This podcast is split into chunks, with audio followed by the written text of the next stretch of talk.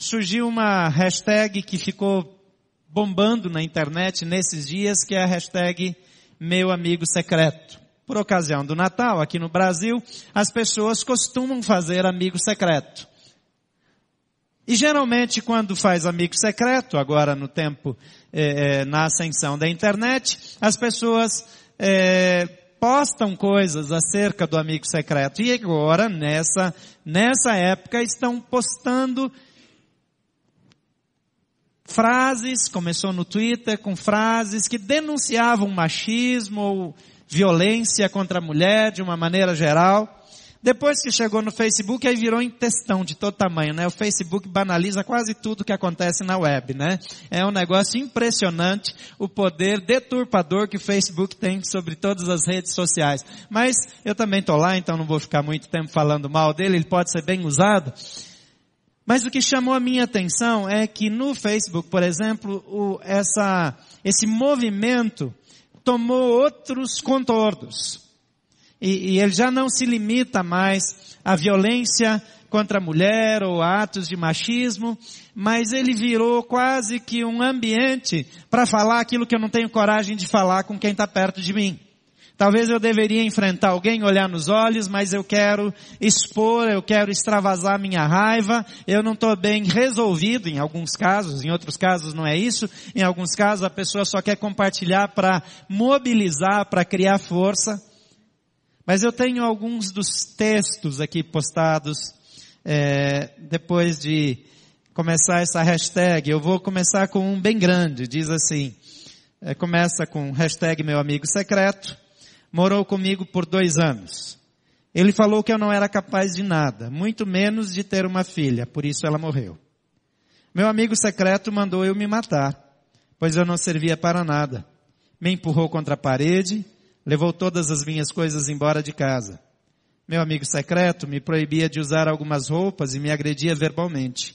Meu amigo secreto me chamou de lixo várias vezes e me ignorou por eu não querer manter relações com ele. Meu amigo secreto, por muitas vezes, me fez querer morrer e me chamando criança imatura, me tratou tão mal e, e destruiu as minhas emoções. E hoje, meu amigo secreto fala para todo mundo o quão ruim eu era por não limpar a casa, não lavar a louça e por não passar a roupa. Meu amigo secreto acabou com minha autoestima, me tornou uma pessoa revoltada e medrosa, me deixou traumatizado. Meu amigo secreto trabalha perto de mim e tem os mesmos amigos, mas me bloqueou no Facebook. Meu amigo secreto me chama de vadia pelo simples fato de eu ser feminista. Eu sei que esse amigo secreto vai saber disso e vai falar mais mal ainda e inventar mentiras. Amigo secreto, você me deixou dentro de casa sozinha, só com uma cama. Até a lâmpada da sala você levou. Eu fico olhando para isso. É claro que é uma história triste, trágica. Aqui não tem nada de secreto, né? Porque com tantos detalhes, não tem como errar essa pessoa. Talvez seja o único ambiente que essa pessoa tem coragem de se expor.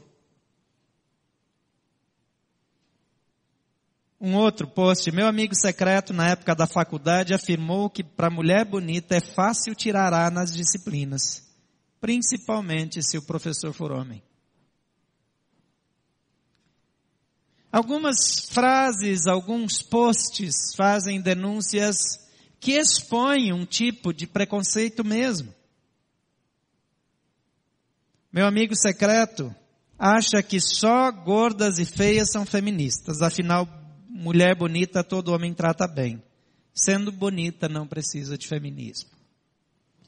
Tudo depende do que cada um considera feminismo. Eu sei que há bastante coisa errada por baixo das intenções do movimento feminista em si, mas o movimento de valorização da mulher, como eu disse, tem todo o nosso respeito e nossa admiração.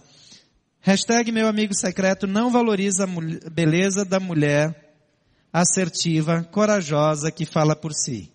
Ele pensa que as mulheres assim não são sábias nem virtuosas. Infelizmente, ele se vale do maravilhoso princípio bíblico da submissão para julgar suas amigas e irmãs em Cristo com uma teologia falha.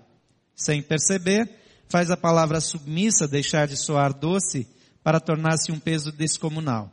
ele não sabe, mas o respeito dele pelas mulheres é tão limitado quanto seu entendimento da liberdade que uma mulher cristã, livre por Cristo e submissa a Deus e ao seu marido, pode desfrutar. E por aí vai. Algumas são totalmente inconvenientes, algumas são chocantes, algumas são pertinentes, eu gostaria de olhar para a Bíblia e para alguns exemplos de mulheres onde nós vemos que Deus usa a mulher e o homem indistintamente, em qualquer lugar, em qualquer ambiente, para ser um agente de transformação. Nunca permita que nada impeça você de ser aquilo que Deus te criou para ser. E se você está numa posição onde você acha que tem mais, que é melhor do que a sua esposa ou uma mulher, a sua irmã ou amiga. Não seja um tropeço na vida de alguém que Deus criou para brilhar. Deus nos fez com propósito e a Bíblia diz que não há diferença, que em Deus não há acepção de pessoas, que não há raça, nacionalidade, sexo, ideologia que nos faça diferentes. O ensino bíblico propõe o resgate histórico da mulher e de todos aqueles que são discriminados. Os judeus discriminavam os gentios. Eles também achavam que as outras nações eram menos do que eles, mas Deus, ao escolher a nação de Israel, havia escolhido a nação para alcançar e salvar e resgatar todas as nações da terra. A intenção divina nunca foi dizer para alguém que é melhor do que outra pessoa. Nós vemos aí o, o movimento do Estado chamado Estado Islâmico é, é fazendo é, barbáries ao redor do mundo, é, promovendo atentados em nome de um Deus. O Criador jamais tratou ninguém com distinção. A Bíblia diz que quando ele criou o homem, ele disse não ficou bom o suficiente. Ele não funciona bem sozinho. Ele precisa de ajuda. Ele precisa de complemento. Complemento é o processo bíblico.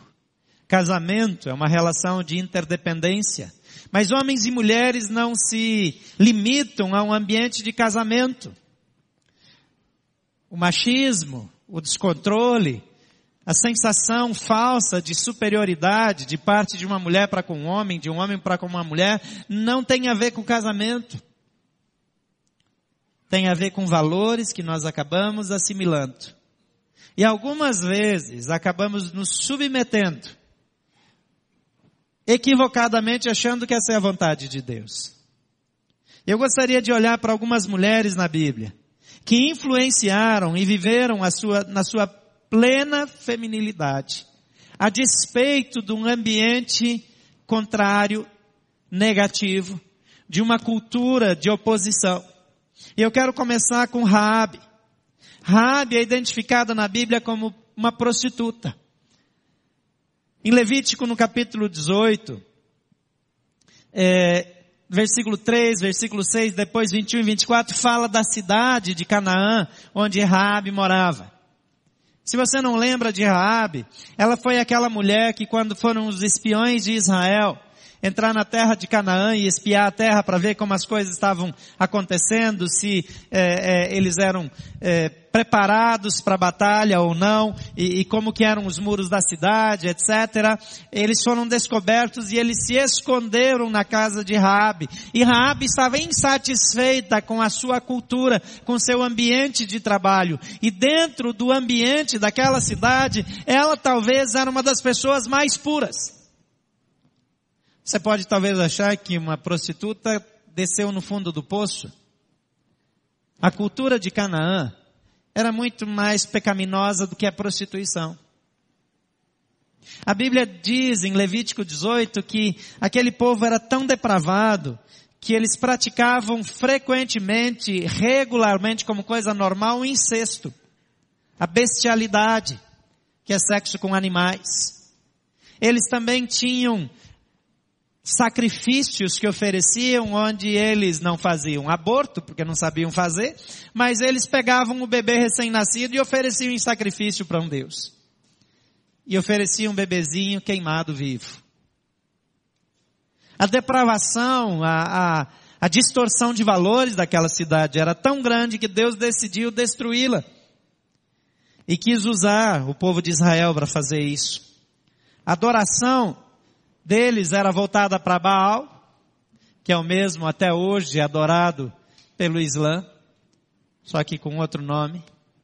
E a Moloch, que era o Deus para quem ofereciam as crianças, que até hoje é adorado através do sacrifício de bebês, muitas vezes através de abortos. O assassinato de bebês não é uma novidade, não é uma coisa do movimento deturpado feminista de hoje. É algo que já acontece há muitos anos.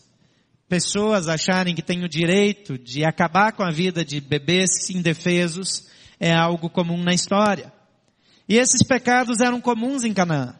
Os templos promoviam rituais que envolviam prostituição, adoração a deuses demoníacos, como eu já mencionei, incluindo Baal e Moloch incluíam queimar crianças vivas em fogueiras sacrificiais. E a Bíblia não esconde em nenhum momento a profissão de Raabe, mas mostra Raabe do jeito que ela era. Mas lá em Hebreus, no capítulo 11, no versículo 31, o nome de Raabe aparece numa lista que nós chamamos de Galeria da Fé. É uma lista de notáveis da história bíblica que foram dignos de ser mencionados por seus grandes feitos. E ali há uma lista de homens e de mulheres que fizeram grandes realizações por meio da fé. E quem está lá? A ex-prostituta Raabe. Quando a gente olha lá em Mateus no capítulo 1, para a genealogia de Jesus, a mesma mulher Raabe aparece lá no versículo 5. E ela aparece lá como trisavó de Davi, da linhagem de Jesus. Agora é interessante que se os religiosos fossem fazer a lista, iriam omitir Raabe, talvez iam manter o nome do marido dela. Mas dizer que Raabe, a prostituta, está na linhagem de Jesus, pega mal. Alguns estudiosos antigos da Bíblia, eles ficaram chocadíssimos quando eles viram que a Raabe da lista da genealogia de Jesus era a mesma do Velho Testamento, eles falaram não, ela não deve ter sido prostituta, ela era dona de uma pensão. E de vez em quando alguém ia lá, né, assim, tipo um motel. Era não, ela era prostituta. É isso que a Bíblia diz. Porque Deus não se importa com seu passado. Deus não te julga por aquilo que você já fez um dia. Para Deus não interessa o seu histórico lá de trás. Ele criou você, libertou você, para que você seja uma pessoa que vai impactar a sua geração e vai deixar um legado para as próximas gerações. E com ela eu aprendo que o histórico de vida não tem poder de controlar as minhas escolhas e nem determinar o meu futuro. Amém? Quem nunca errou? Aquilo que eu vivi não pode me controlar. E eu queria dizer para algumas das pessoas que estão usando a hashtag meu amigo secreto, eu, algumas eu li, eu fiquei assim, com desejo de conversar com algumas dessas pessoas, porque no texto ou no post eu vi que elas estão profundamente marcadas com o abuso sofrido e eu queria dizer, as suas decisões podem mudar o seu presente e determinar o seu futuro. Não permita que a ação perversa de alguém na sua vida determine o seu futuro. Porque Deus quer nos mudar. E Deus quer livrar esse impacto e causar um novo impacto transformador. Há um impacto que pode determinar o nosso futuro, que é a entrada de Jesus Cristo na nossa história. É um novo começo para todos nós. Um novo tempo. Um tempo de liberdade. O fim da discriminação. A segunda coisa que eu aprendo com Raab é que a cultura não tem o poder de aprisionar a minha mente. Raab está num ambiente onde ser prostituta é quase nobre. É quase algo bonito diante do estilo de vida daquele povo. Mas ela olha para aquilo tudo e ela diz: Eu não quero fazer parte disso para o resto da minha vida. Eu não vou terminar meus dias aqui. Eu não vou passar a minha vida nessa profissão. Eu não vou passar a minha vida sofrendo abusos. Eu não vou passar a minha vida no meio de um povo que mata os seus bebês. Eu não vou passar a minha vida num povo que não tem respeito nem pelas irmãs e pelas filhas. Eu vou fazer parte de um novo povo. Eu vou ter uma nova história. Tem um novo tempo para mim. Eu creio que o Deus dessa nação pode mudar a minha vida. E ela escolheu mudar. E por isso ela dá um passo de fé e ela é citada lá na galeria da fé. Terceira coisa que eu vejo claramente aqui é que Deus não discrimina ninguém. E Deus não tem vergonha de se identificar com você. Às vezes nós não queremos nos identificar com algum parente por causa do estilo de vida dele, porque ele foi para a cadeia, porque ele apareceu na, denunciado na Operação Lava Jato, porque ele foi. Você vê que agora esse povo aí, é, é, o pobre senador, não tem mais eleitor, ninguém votou nele, você percebeu? Ah, você não percebeu porque ele não é daqui, né? Nessas horas ninguém votou nele. Eu fico impressionado como tem pouca gente no Brasil que votou na Dilma, eu nem sei como ela se elegeu. Tá todo mundo com raiva. Deus não é assim. Deus não quer saber qual é a sua história, como você agiu, o que aconteceu com você. Deus, Ele não tem vergonha de se identificar com alguém que tem uma história feia, porque quando nós conhecemos a Deus, a nossa história se transforma. E Ele coloca essa mulher na lista de ascendência do seu filho Jesus. Já parou para pensar num negócio desse? Não aparecem muitas mulheres ali, aparecem algumas. Mas tinha que ser justamente a prostituta Raabe. Não dava para arrumar um pouquinho a árvore genealógica de Jesus? Tem várias ocasiões que aparece só o pai, podia deixar só o pai ali. Ele diz, não, é o fulano que casou com a Raabe. Era a mãe dele. Então, do jeito que os judeus dizem, Jesus era filho de Raabe.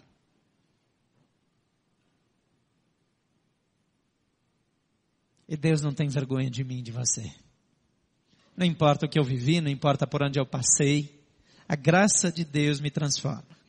Mas tem uma outra mulher, e eu sou particularmente fã dessa mulher, ela se chama Abigail. Eu não sou tão fã a ponto de pôr o um nome desse na minha filha, mas é, conheço muitas mulheres com esse nome e está tudo bem para mim. Eu só não achei tão bom para colocar nas minhas filhas, coloquei outros nomes que outros odeiam, né? Então cada um escolhe o nome que gosta. Mas Abigail, eu, eu sou fãzaço dela. Ela casou com um camarada chamado Nabal. Nabal significa mais ou menos estulto, estúpido, uma mistura de arrogância, de estupidez, de burrice. Um Nabal.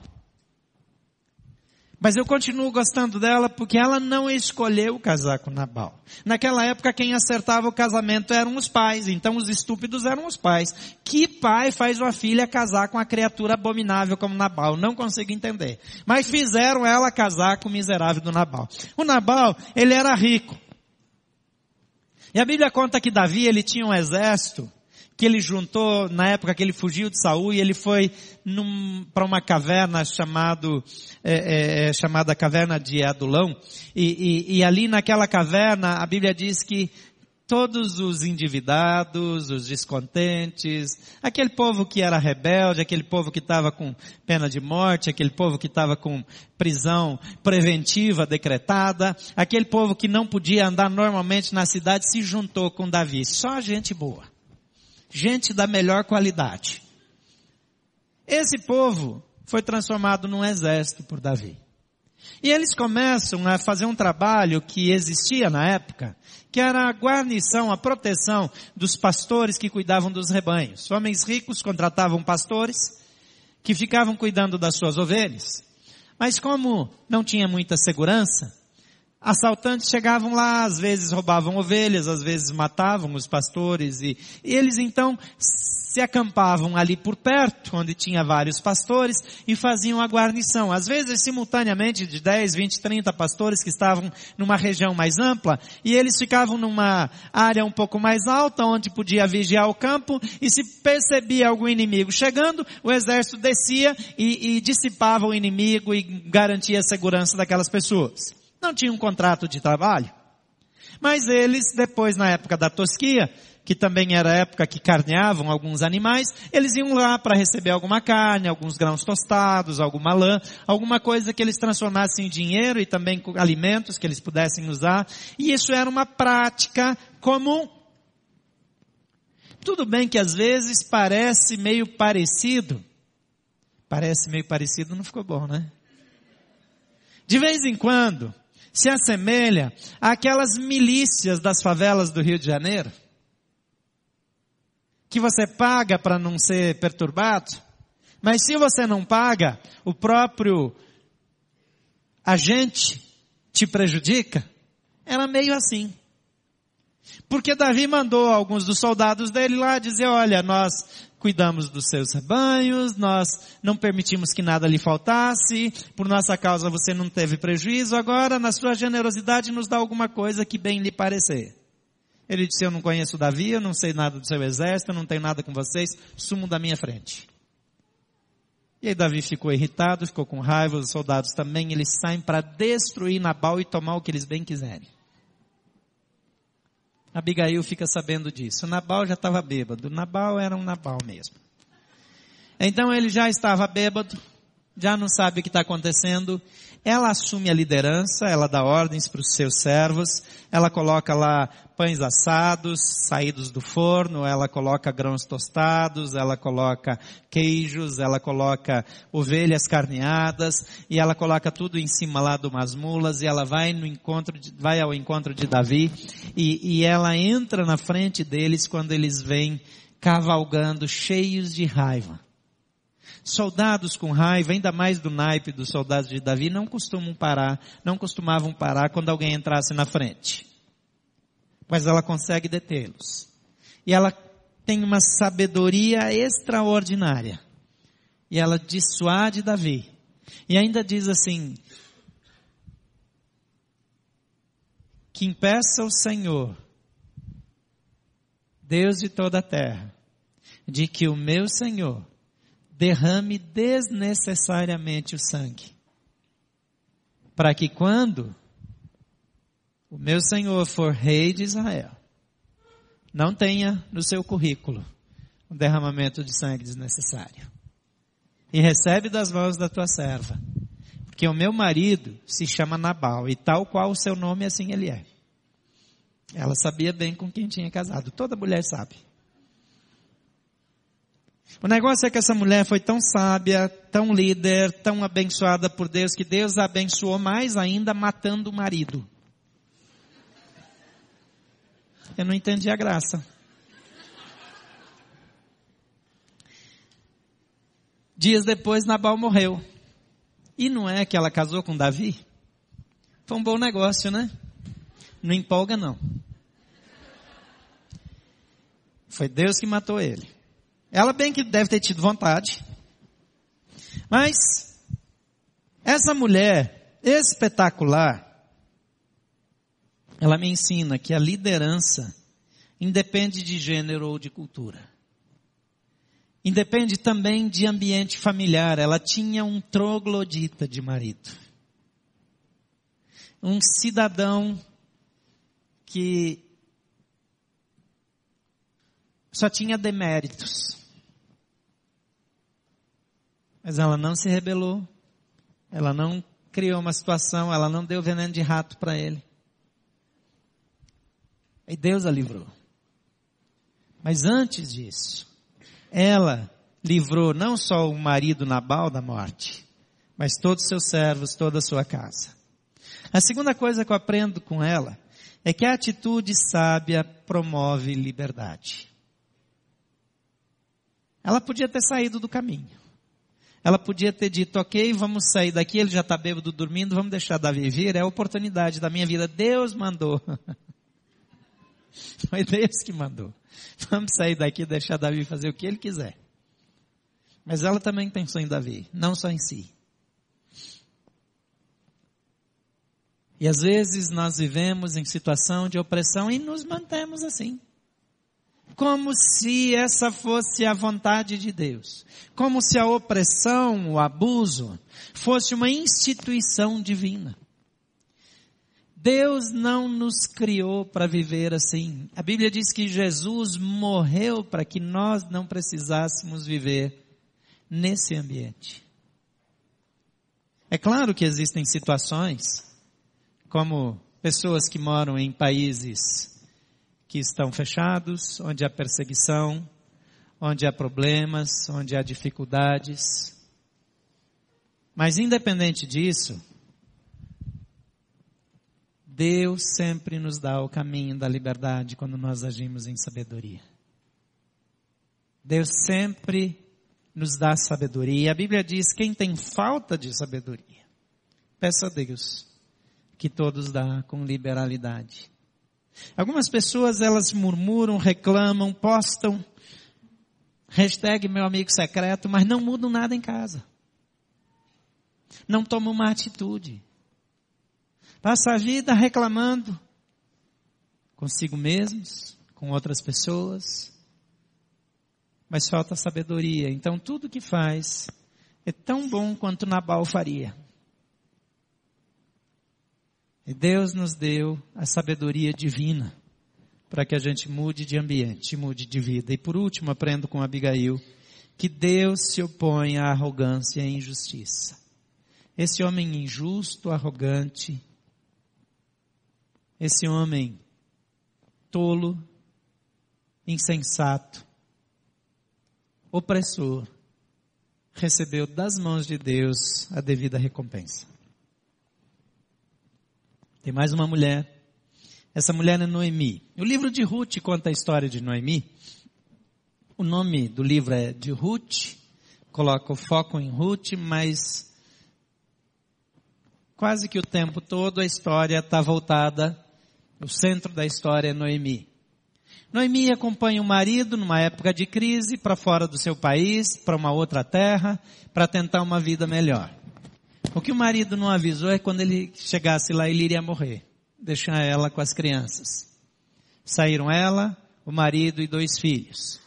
Não sei quanto tempo depois, os meninos já homens, ela ajeita o casamento dos filhos e casa um deles com uma moça chamada Orfa e outra com Ruth. Não passa mais muito tempo, os filhos ainda não deram netos para ela, ela está na expectativa de ter netos, para se consolar ainda da perda do marido, morrem também os dois filhos. Se já estava ruim, ficou pior ainda. A mulher já tinha perdido o marido, agora não tem mais filho, estão as noras lá apaixonadíssimas pela sogra, que é um negócio inexplicável. Não querem deixar a sogra por nada desse mundo. Mas ela argumenta e órfã então, com muito choro, com muita dor, ouve o conselho da sogra e volta para casa. Mas Ruth diz, de jeito nenhum eu vou te deixar. Então volta com ela para a sua terra. Volta para casa. E chega lá dizendo, eu não quero ser chamada mais de Noemi, eu quero ser chamada de Mara, porque o Criador tornou a minha vida amarga. O negócio é que, nessa história, ela manda com que Ruth vá para as terras, porque está na colheita da cevada, colher grãos que ficam no campo. Há uma tradição naquela época em que as Pessoas poderiam entrar no campo depois da colheita e juntar o que ficava. E quem cortava, colhia a mão com foice, ele pegava o trigo ou a cevada com a mão e passava a foice. O que ficasse, ele não podia recolher mais. Se caísse alguma coisa da mão, não podia juntar, porque isso ficava para quem tinha necessidade de passar depois e recolher. E a Bíblia diz que casualmente Ruth entra na terra de Boaz o que ninguém sabia, ela não sabia, não conhecia nada, é que dentro da cultura, da lei de Israel, quando uma mulher ficava viúva, o parente mais próximo do marido tinha que casar com ela para deixar um herdeiro. Enquanto isso, ele assumia as terras, as propriedades daquela família, e depois que nascesse o herdeiro, o herdeiro então ficava com as propriedades de novo. Boaz era um desses resgatadores. Nenhuma delas tinha noção do que estava acontecendo, mas Deus estava dirigindo a vida de Noemi e cuidando da oração e até da amargura de alma dela. E finalmente, Ruth chega em casa, depois de recolher muito mais do que o normal, e a, a sogra disse, permaneça nesse lugar e não entre na terra de outro homem. E ele, quando vê ela trabalhando de sol a sol, seguindo os ceifeiros, ele percebe que ela é uma pessoa de bem, que trabalha bem, ele diz, olha, de vez em quando deixa um pouco mais. Deixa mais alguma coisa para ela recolher. E quando chega a hora deles pararem para beber água e para comer, ele chama ela de senta aqui com a gente, come, bebe. E essa história terminou no casamento dele com Ruth. Com quem ele teve um filho e que vai para o colo de Noemi, as amigas agora consolada Noemi da sua dor, começam a cantar e como era costume da época e dizer, Noemi tem um filho. A história de Noemi é uma história de uma mulher que tem que fazer o que não queria fazer, geralmente, embora não é uma coisa que a mulher gosta muito. Os homens gostam muito de mudar para outros lugares, pelo menos antigamente gostavam, hoje uh, os homens não estão assim tão convictos, né, como a gente está chamando, e, e estão meio muito parecidos com as mulheres. Mas as mulheres normalmente têm mais raízes, gostam de ficar mais, é mais masculino esse negócio de sair para algum lugar. Isso é a média, gente. Não tem lei para isso. Tem mulher que é diferente tem homem que é diferente. Mas essa mulher não escolheu ir embora da terra, ela não escolheu nada disso e ela padeceu tudo isso, mas ela ficou firme. E se ela não tivesse liderança, se ela não tivesse um caráter espetacular, se ela não fosse uma mulher extraordinária, as noras nunca teriam querido estar perto dela. E Ruth jamais a teria acompanhado. Mas apesar da dor, apesar do sofrimento, apesar da amargura, ela era uma mulher doce, que atraiu pessoas. É que quando voltou, as pessoas também se juntaram ao redor dela e celebraram a alegria dela e com Noemi. Eu aprendo que não há nada que um homem possa enfrentar que uma mulher não suporte. E geralmente suporta melhor. Vocês já viram um homem com uma dor qualquer?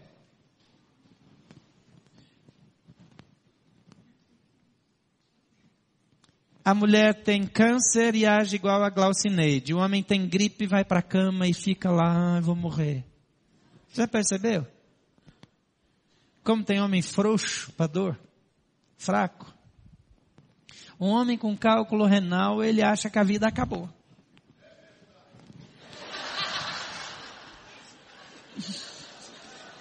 A vida acabou.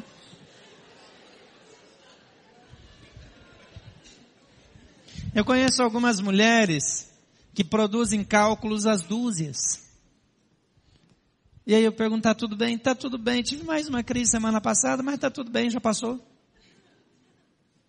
Eu tive três crises renais na vida, eu falo delas até hoje.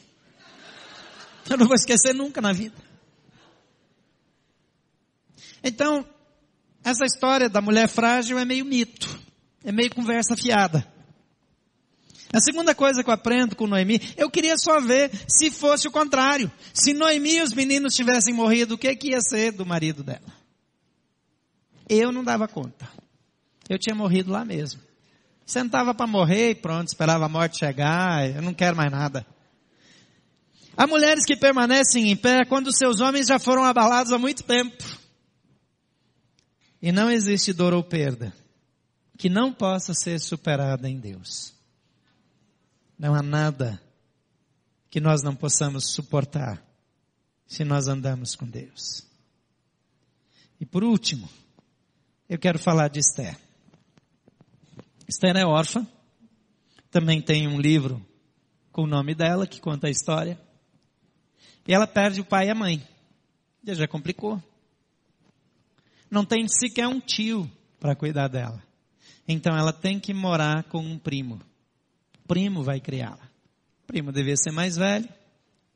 E eles moram numa região, num tempo, em que o rei Xerxes, ele domina uma região inteira, uma região grande, que ia até a Índia quase. E o rei Xerxes era muito poderoso e ele tinha uma esposa, a rainha Vasti, o Vasti. E conta que ele deu um, ele fez um, um, uma demonstração de poder de 150 dias. E aí todo mundo podia ver toda a grandeza, a riqueza e os jardins e tudo mais. E depois ele faz um banquete de uma semana. E ele determina que o copo de ninguém fique vazio naquela época, mas o que servia era vinho. Então você imagina esse povo bebendo uma semana. Os caras derramando vinho à vontade. Aí o texto diz que enquanto o rei estava celebrando com os homens, a rainha Vasti ou Vasti estava se reunindo na festa com as esposas dos nobres que estavam lá na festa com o rei, porque mulher não era digna de ficar no mesmo ambiente dos homens.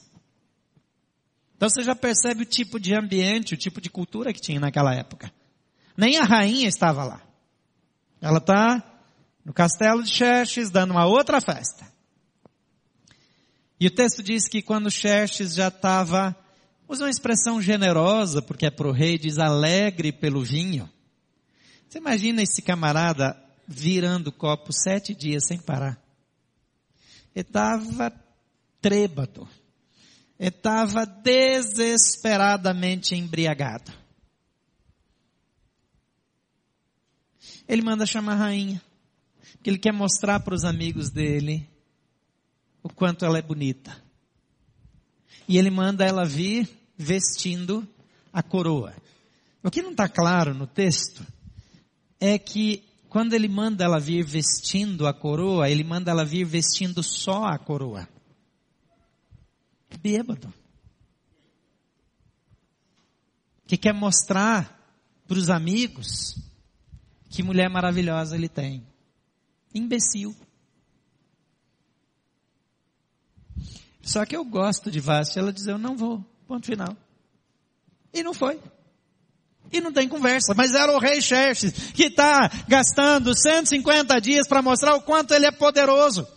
Que está fazendo um exibicionismo absurdo para mostrar quanta autoridade e poder ele tem.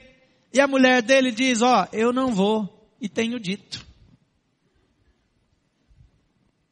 E o rei, bêbado, e irritado, se descontrola. Ele não sabe o que faz, aí ele chama os conselheiros. Ele não era tão estúpido assim, ele chama os conselheiros. Agora, se você olhar para o conselho que eles deram, você vê um pouco mais da cultura da época. Eles dizem assim, ele tinha lá uns assessores que eram especializados em leis, os, os assessores jurídicos dele. Então ele chama os assessores jurídicos e tem dois deles que se destacam nessa questão. E o conselho dos três que foram consultados é o seguinte, rei. Se o senhor não fizer nada com a rainha, toda mulherada do reino vai achar que está tá por cima. Que pode desonrar os homens. Que pode fazer o que bem entende. Se o marido mandar, elas não vão obedecer. Elas vão dizer, nem a rainha obedece o rei, por que, que eu vou obedecer esse troglodita aqui? Então o senhor tem que fazer alguma coisa. Se não fizer, o senhor vai ter Primeiro que vai ser chamado de frouxo por todo mundo. Segundo, todos os nobres vão ficar contra o Senhor. Então a gente sugere que ela perca o direito de entrar na sua presença. Que ela perca o status de rainha. E que ela perca tudo que ela tem. E o rei, cheio de ira, concordou, decretou, tinha aqueles negócios daquelas leis que não podem ser revogadas, aquele negócio todo. Passaram alguns dias, a bebedeira passou, a raiva passou, ele ficou com saudade da Vasti e começou a ficar em depressão, porque agora não podia mais fazer nada. Aí eles têm uma ideia, de, ah, vamos chamar as modelos mais destacadas do reino, vamos fazer um desfile, a gente escolhe a mais bonita, o rei escolhe a que mais lhe agradar e casa e estabelece uma nova rainha. Nisso, Mordecai, que é o primo da Esther, coloca ela na fila. Agora, Em nenhum lugar a história diz que ela gostou da ideia, ela simplesmente estava sujeita ao primo que tinha autoridade sobre ela porque a criou. Mas ele, Mordecai, era um homem de Deus e estava convencido de que era um plano divino para livrar o seu povo, que era súdito desse rei nesse período. De fato, ela foi escolhida, de fato, ela se tornou rainha, mas era um emprego ruim. Você já pensou? A anterior, porque o rei bêbado faz um absurdo. Que mulher que queria ir para essa função? Ainda mais uma mulher que pensa. A mulher de personalidade, uma mulher inteligente, Claro que existem mulheres que fazem qualquer coisa pela fama e estão dispostas a usar só a coroa, nem a coroa para qualquer coisa. Assim como homens também. Mas aqui tem uma mulher com outro tipo de valores. E eu fico imaginando ela pensando como é que vai ser esse negócio. Mas o fato é que ela se torna rainha. E tem um homem chamado Amã, que é inimigo não só de Mordecai, mas também é, é, do povo de Israel e que tenta destruí-los. E ele está num movimento de perseguição. Quando ela coloca, ela lidera, agora ela lidera o seu próprio primo, que primeiro a desafia, depois ela diz: coloca todos os homens da nossa nação, homens e mulheres, de jejum e oração. E eu também vou fazer jejum e oração e depois de um tempo de jejum, ela entra na presença do rei sem ser convidada, o que era uma ofensa naquela época. Naquela cultura, naquele ambiente, nem a rainha tinha o direito de fazer isso. Uma não apareceu e perdeu tudo. Agora a outra vai aparecer quando não é chamada, a chance de perder tudo é muito grande. A história é muito recente. Mas quando ela entra diante do rei, ela não só tem o favor e a atenção do rei, como ela sem se impor, ela lidera o rei em direção ao salvamento do povo. Ela era uma mulher extraordinária, temente a Deus, que usa sabedoria e a sua habilidade de liderança. Liderança não é algo que a gente exerce para com é, é, pessoas subordinadas a nós. Liderança é algo que é inata à nossa vida. Quando a gente convida você para o Summit, está dizendo que você é um líder que precisa desenvolver a sua liderança. Porque nós vamos liderar pessoas que trabalham conosco, que respondem para nós, mas nós vamos liderar pessoas que são nossos colegas, nós não vamos parecer líderes para eles, mas nós vamos influenciá-los para que aquilo que precise acontecer aconteça. Liderança é levar pessoas do ponto A para o ponto B. Quando eu envolvo pessoas, mesmo que sejam meus colegas, e ajudo eles a, a entrarem num movimento, então eu sou um líder na vida deles. E nós também lideramos para pessoas que estão acima de nós hierarquicamente, quando nós influenciamos, aconselhamos e, e levamos aquelas pessoas a darem passos que vão levar a organização ou a própria pessoa do ponto A para o ponto B. Então, nós somos desafiados a liderar em todos os sentidos. Liderança em todos os sentidos. Eu e você também somos desafiados a isso. Aqui tem uma mulher que ela exerce a sua liderança no seu novo posto, no seu novo lugar. E com ela eu aprendo que sabedoria, liderança e fé florescem na disposição e na ousadia a despeito do sexo. Ou a despeito das circunstâncias. Eu aprendo com ela que Deus sempre usa a pessoa que está disponível sem qualquer tipo de acepção. Eu aprendo com ela que mesmo num ambiente de opressão, nós podemos liderar e mudar e promover mudanças. E eu aprendo que não há dificuldade que não possa ser vencida por meio da fé. Deus quer nos usar como agentes de transformação. Eu não sou contra movimentos da internet. Eu já falei que eu encorajo você a usar o seu smartphone durante as celebrações, de repente é uma frase, alguma coisa que despertou você que pode abençoar outras pessoas. Não é pecado você pegar o celular e, e twittar, postar na hora, é bênção, você ajuda outras pessoas. É claro que tem gente que vai lá ver o resultado do jogo e tal, mas é problema seu. Se você vem para cá perder seu tempo, é uma escolha. Mas eu não penso que usar ou não um, dispositivo desse seja o problema na sua vida. Mas eu sei que Deus nos traz para cá e Deus nos move numa direção onde nós podemos influenciar pessoas. E você pode usar os seus dispositivos móveis, a sua internet, só para se queixar, talvez colocar lá a hashtag meu amigo secreto e criticar os outros. Talvez você pode usar isso para influenciar pessoas. A maneira como você usa as ferramentas à sua disposição dependem de você. Você pode ser alguém que só murmura. E você pode ser alguém que não só cuida das suas mudanças, mas também ajuda outros a crescerem e a mudarem. Você pode ser um agente de mudanças. Quando Jesus vem a esse mundo, ele passa por dores, perseguições, ele vai para a cruz. E ele faz tudo isso para interagir comigo e com você. Para mudar a nossa vida de maneira que nós possamos mudar as coisas no ambiente onde nós estamos. Se finalmente você chegar num ambiente que você não pode mudar, e esse ambiente é hostil, então está na hora de você sair desse ambiente. Mas do contrário, seja o líder que vai mudar a história. É para isso que Jesus veio para transformar a sua vida, para mudar a sua vida e a sua história. Eu gostaria de orar com você, você pode fechar seus olhos.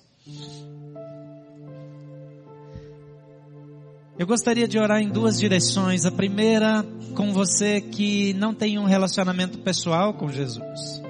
Se passa ou não por opressão, se tem ou não dificuldades de abusos na sua vida, eu não tenho dúvida que você está num ambiente que precisa de mudanças e você pode ser a chave para as mudanças no seu ambiente. Mas a primeira mudança precisa acontecer no seu coração. E a Bíblia diz que quando nós recebemos a Jesus em nosso coração, quando nós cremos nele, quando entregamos a vida a ele, ele vem habitar em nós, Ele muda a nossa vida e depois nos transforma agentes de mudança. Você já tem um relacionamento com Jesus? Se você gostaria de iniciar nessa noite, oficializar um relacionamento com Jesus, eu quero orar por você. Você pode levantar uma de suas mãos, eu quero incluir você nessa oração. Mantenha sua mão erguida durante toda a oração. Você que nos acompanha pela internet, eu não posso ver você. Mas Deus vai ver, então levanta sua mão também. Eu quero orar por você, você vai estar dizendo, Jesus, eu quero o Senhor na minha vida, para mudar a minha própria vida e depois me transformar num agente de transformação. Pai querido, todas as mãos erguidas nesse auditório, todas as mãos erguidas das pessoas que nos acompanham agora ou que nos ouvirão em outro momento, que a tua boa mão seja sobre as suas vidas, que o Senhor tome a vida deles e transforme de modo definitivo e também os em agentes de transformação. Estende a tua mão de graça, escreve seus nomes no teu livro. Muda a vida e a história deles, para que eles sejam cheios do teu espírito e vivam contigo em todo o tempo, em nome de Jesus. Pode baixar sua mão, eu quero orar com você também. Que está num ambiente que deveria mudar, mas você se irrita, você perde a paciência, você é, entra em crise, mas de fato, você não vê mudança. Talvez alguma coisa precisa mudar a partir de você. Talvez a sua postura, como a de Esther, precisa ser de liderança. Talvez como Noemi você precisa permanecer e continuar esperando em Deus. Talvez como Raabe você tem que se libertar dos seus erros, do seu histórico de vida e dizer: eu vou prosseguir, eu vou mudar de vida, vou mudar de povo. Mas há mudanças que precisam acontecer na sua casa. Eu quero que você coloque diante de Deus agora. Pai querido, nós estamos como teu povo, diante de situações e circunstâncias que exigem mudanças, mas que nós estamos muitas vezes fragilizados, desarticulados. E nós queremos pedir que o Senhor mude os nossos corações. Que o Senhor nos torne ousados, corajosos. Que o Senhor nos faça enfrentar as dificuldades e até as opressões e abusos, se for o caso. Liderando para uma mudança libertadora em Cristo Jesus. Que o Senhor estenda a sua mão sobre o teu povo. Que o Senhor traga paz, graça e vitória no processo de mudanças. Eu oro em nome de Jesus. Amém.